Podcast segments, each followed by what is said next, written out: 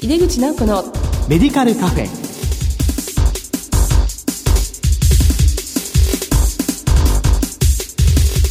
こんばんは。帝京平成大学薬学部の井出口直子です。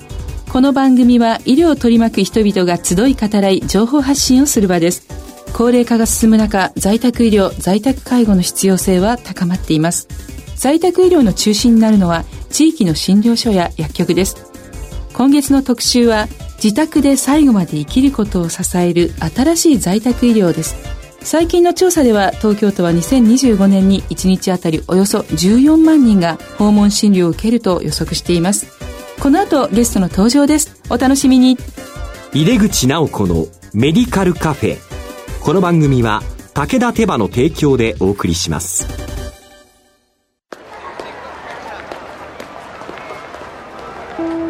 世界は大きく変化している。価値観も大きく変わっている。これからの時代健康とはどんなことを言うのだろう。医薬品には何が求められるようになるのだろう。一人一人に寄り添いながら価値ある医薬品を届けたい。私たちは武田手羽です。帝京平成大学薬学部の井出口直子です。自宅で最後まで生きることを支える新しい在宅医療特集の1回目です。今回は多子社会の中で求められる在宅医療の役割と題してゲストにお話を伺います。今回のゲストは大和診療所院長の安井優さんです。安井さんどうぞよろしくお願いいたします。よろしくお願いいたします。早速なんですけども、安井先生のご略歴、そしてご専門を教えていただけますか？はい、えー、私はですね、大学を卒業後、臨床研修を終えまして、その後、えー、ちょっと変わってるのはですね、えー、途上国での医療っていうのに憧れがありまして、ミャンマーにジャパンハートという NPO を通じて渡ってですね、向こうで1年半ほど途上国での、えー、医療具体的には、あの、来る患者さんを端から手術するという医療と、あと、当時大きなサイクロンが来まして、えー、その災害支援というのに従事しておりました。それから帰ってきて日本で形成外科の修行をさせていただいて、で、あとは大震災をきっかけにですね、少し宮城とご縁ができまして、えー、ちょうど今から4年半前に、えー、宮城県登米市とですね、東京都板橋区で、えー、私の友人とともに、えー、2カ所の在宅診療所を開業して、はい、そして、えー、今に至ります。なので先生は東京と宮城でも行かれて診察もされることがあるということですかね。はい。えっ、ー、と、今はですね、私は東京の方に集中してるんですが、はい、あ始めてから2年半の間はですね、えー、私とその友人が宮城と東京で同時に始めて、うん、えー、週の半分ずつでこう入れ替わるような形で、えー、東京と宮城を両方見るという形でやっておりました。そうだったんですね。まあ、ミャンマーの方で、災害医療と、まあ、それからもう大変お忙しいことを、まあ、ちょっと僻地というところでやられて、まあ、今、今回は東京板橋区内にありますね、大和診療所開業されたわけですが、この診療所の開業のきっかけについては、どのようなことがあったんでしょうか？はい。その、ミャンマーで医療をやってる時に、一つですね、やっぱり生きる死ぬということに対して、えー、いろいろ学ばせていただきました。はい、で、ミャンマーは少女仏教の国なんですね。で、その中では、えー、生死と書いて、あれを仏教の世界では生じと読むんですけど、生きるか死ぬかではなくて、生まれて死ぬという発想で、はい、えー、彼らは生きています。えー、なのでですね、まあ当時で平均年齢が50歳ぐらいって言われてたので、えー、若い方が多く亡くなるんですが、はい、まああ日本のように20代、30代の人が亡くなるっていうともうこれは涙涙の悲劇としてしか日本では語られないですけど、はい、ミャンマーでそういう状況が発生したとしても、彼らの頭の中では今回与えられた生はこの期間だったんだと。魂はまたそこで魂の木に戻って、また次の生を与えられて、その中でいかに徳を積むかっていう考え方で生きているので、はい、死が絶望じゃないんですね。なるほど。それはプロセスですね。はい。で、翻って日本を見たときに、今多くこの世を去ろうとしてらっしゃる日本の80代、90代の方っていうのは、はい、まあ私の祖父母の世代に当たるんですけども、まあ戦後の日本を支えて、これだけの日本を築いてくださった方々で、まあそういう意味では、もう十分に生きてこられた方々、その方々に最後まで死んではいけないっていう医療をやり続けていると、ご本人もご家族も、そして実は我々医療者も非常に苦しいと。なので、えー、言い方、語弊がありますけども、もう死んでいいんだよっていうスタンスで見守る医療っていうのも必要だと思ったんですね。はい、そこで、えー、在宅診療所というのを私自身が東京で始めました。なるほど。まあ、生まれて死ぬっていうのは、これも繰り返しなんだということが前提にあるから、まあ、今回、無理に長くっていうのはおかしいんじゃないかということで、見守るっていうそうですね。あの、もちろん医療を否定するっていうわけじゃないんですが、えー、あの、まあ、人間何かしらの形で亡くなっていくっていうことは必ず起きることなので、はい、それが癌であったりだとか、うん、あとはもうご高齢による老衰であったりっていうことがあるわけですが、その人たちに最後まで医療を提供しようとすると、それによって、例えば病院で最後の時間を長く過ごさなくてはいけない。はい、で、そういった時に白い壁、白い天井に囲まれて、管につながれて過ごす時間っていうのが、どうしても最後の時間のうちの大半になってしまう。そうですね。で、えー、それよりはですね、自分が住み慣れた、生きてきた環境であるお家っていう場所で、えー、過ごした方が、ご本人にとっても、それからその大切な残された時間を一緒に過ごす家族にとっても大事だと思っておりまして、それを支えるのが在宅医療だと思っております。最後の時期をちゃんと住み慣れたご家庭で過ごしたい、それを支えたいという思いで診療所を開業されたということですよね。はい。あの、東京都の調査によりますと、自宅で最後を迎えたいと思う方はもう4割に上るそうです。で、多子社会になっている現在なんですけども、まあ、先生もおっしゃったようにですね、まあ、その中で今のこう、ニーズとそして現状に関しても教えていただけますか？はい。えー、今おっしゃっていただいた通り、うん、どこで死にたいですかって聞くと、やっぱり家って答える方は日本にいっぱいいらっしゃるんですよね。そうですね。ただ、ご存知の通り、現実では、今家で最後を迎えられてる人は、まあ、ざっくり1割っていうふうに言われています。そうね、少ないんですね。10人に1人ですね。で、えー、このギャップがどこにあるかっていうことなんですけども、実は戦後間もなく、1950年代は8割の方がご自宅で亡くなってたんですね。はい、もちろん平均寿命や疾病構造は違います。うん、ですけど、えー、それが1970年代に5割5割になって、今は1割になってしまったと。ただみんな家で死にたいと思ってる。じゃあそこの差っていうものがどこから来てるのかっていうのはこの社会の課題だと思っております。はい、で、それは何かというと、はい、基本的には不安っていうのが一番大きい要因なんじゃないかなと思っております。もう自宅で見とったことがない人が2世代分蓄積されてしまってるんですね。そうですね。だから、そういった経験がない中で、人が亡くなっていくときに家で見ていったら本人が余計苦しむんじゃないだろうか。ええ、何かあったときに私たちはどうしたらいいんだろうか。そうですよ。そういう不安がご家族にもすごく強い。はい、あとご本人もご家族にすごく余計な負担をかけるんじゃないだろうか。っていう不安。そうですね。そういうものがおそらくこの1割の一番大きく寄与している原因なんだと思っています。そうだと思います。私も自宅で見とられた方の、まあ、お話を聞かせていただいたときに、あ、こういう状態になったときに、あ、どうしよう、呼んだ方がいいのか、誰を呼んだらいいのかっていうのがもうすごく不安っておっしゃってました。それはもちろん当然のことなんですよね。えー、えー、自分の大切な人を見送るっていうのは、もちろん初めての経験の方が多いですし、えー、医療においては、最後の方では、だんだんやっぱり体の調子が悪くなって、はい、えー、体の機能が衰えていく中で、うん、えー、何かということは起きるんですよね。うん、で、それをじゃあ、いかに支えていくのかっていうことが、おそらく1割をこの希望通りの4割に増やすための施策だと思うんですね。はい、で、そのうちの一つが在宅医療だと思います。はい、そうですよね。じゃあ先生、その、先生の診療所の診療体制についても教えていただけますか？はい。えー、そういった中で24時間365日何かあっても電話が通じて必要であれば緊急往診をできる体制を整えましょうというのが在宅医療なんですよね。で、えー、これがあれば、まあ、ご自宅で家族も過ごせるんじゃないかというふうに今言われています。はい、ところが現状としては、この10年間国は在宅医療を推進してきたわけですが、まあ、あんまり家で亡くなる人の総数は増えていないんですね。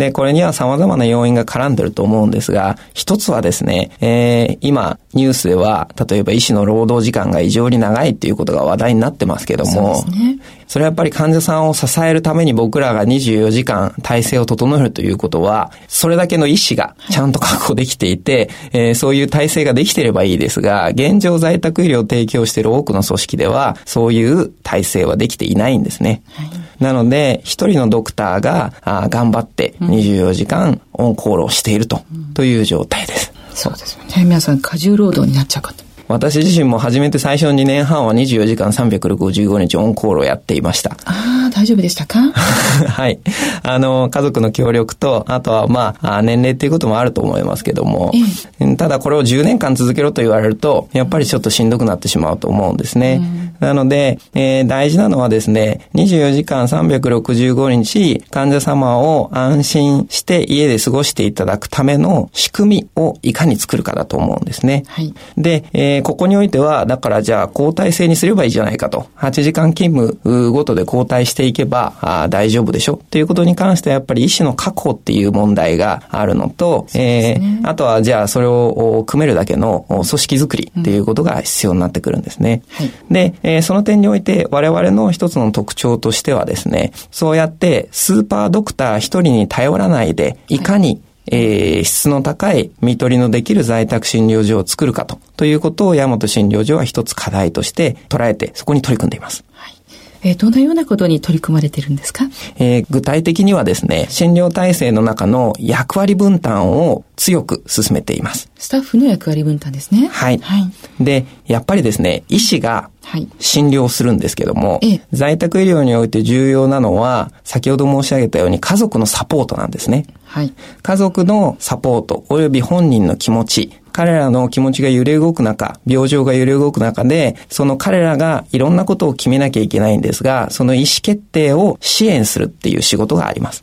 はい、そしてもう一つが、在宅診療所だけではこの役割はできなくて、多くの多職種の方とチームを組んでやるんですけども、はい、このチームの中での意思統一ができていないと、患者さん家族はすごく不安になっちゃうんですね。そうですよね。訪問看護であるとかですね。訪問薬剤師さんもそうですし、はい、えー、ケアマネージャーさんを中心とした介護系のサービスですね。はい、となると、診療、意思決定支援、それからチーム間での環境調整という3つの役割があります。これを医者が全部やってくれればやっぱりそれは素晴らしい赤ひげ先生なんですけど、はい、これはやっぱりなかなか難しいので、うちの場合は医師は診療の専門職であると。だからそこに集中してください。で、残りの2つをやる役割を別に定義していて、一、つこれを在宅診療の PA、フィジシャンアシスタントという名前をつけて、その役割を担ってもらっています。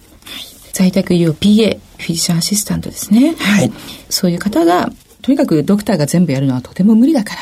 皆さんで分担して仕組み作りやっていくってことですよね。そういうことですね。はい。その中でですね、あの在宅医療 PA の一つの役割としては、先ほど申し上げた通り、チームの中での情報共有、というのが非常に重要になるんですね。なので、えー、彼らは情報のハブとして活躍しています。チームの中には、えー、訪問薬剤師さんや訪問看護師さんやケアマネージャーさんたちがいらっしゃって、えー、例えば一人の方、我々は、えー、一人暮らしで最後まで家で死にたいという人を支えることもあるんですが、はい、そうなると、医療職、介護職含めて3、40人で彼をサポートしていくんですね。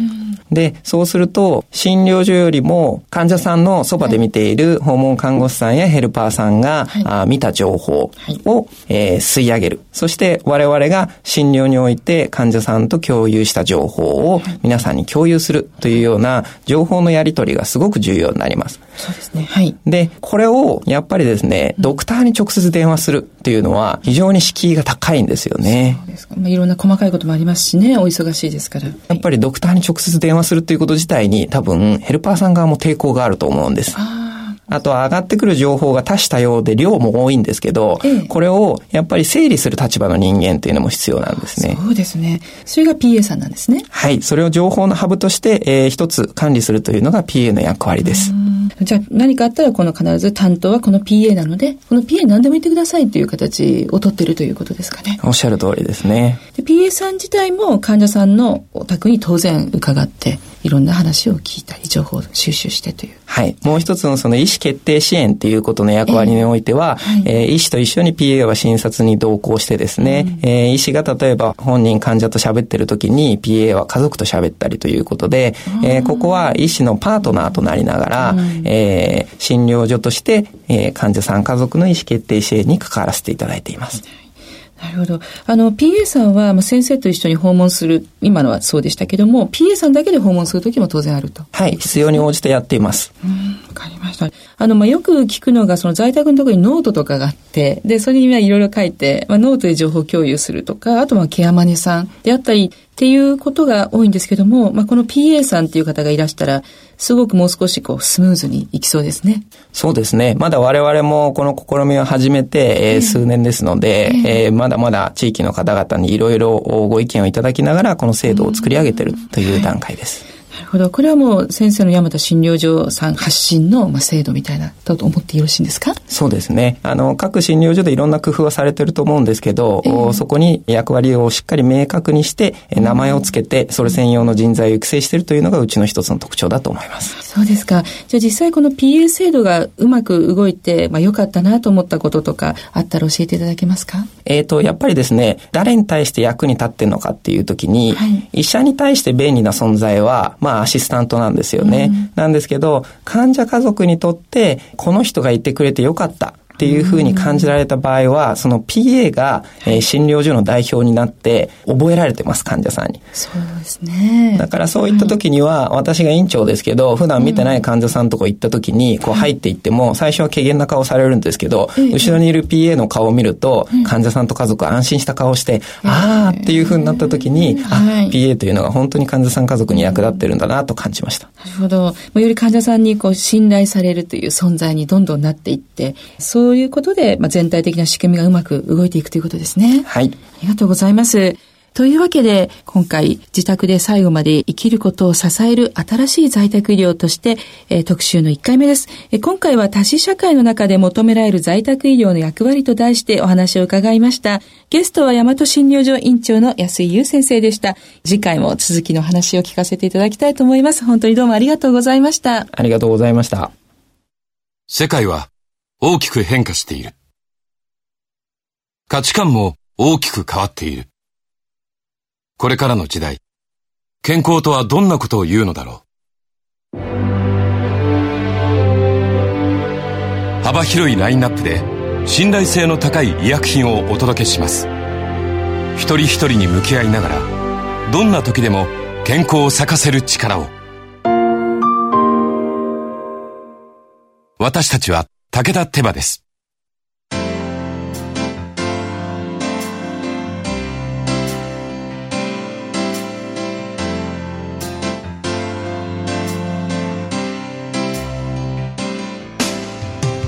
井出口直子のメディカルカフェいかがでしたでしょうか？安井先生も大変若い先生ですがやはりご自分の信念に向かって進むこれは年齢は関係ないですね。次回もぜひ楽しみにしていてください。さてこの番組へのご感想などは番組ウェブサイトからメールでお送りいただけます。放送後にはオンデマンドとポッドキャストでも番組を配信しています。ラジコのタイムフリー機能では放送後1週間番組をお聞きいただけます。毎月第2第4水曜日夜8時40分から放送中の井出口直子のメディカルカフェ。次回は11月22日の放送です。それではまた帝京平成大学の井出口直子でした。井出口直子のメディカルカフェこの番組は武田手羽の提供でお送りしました。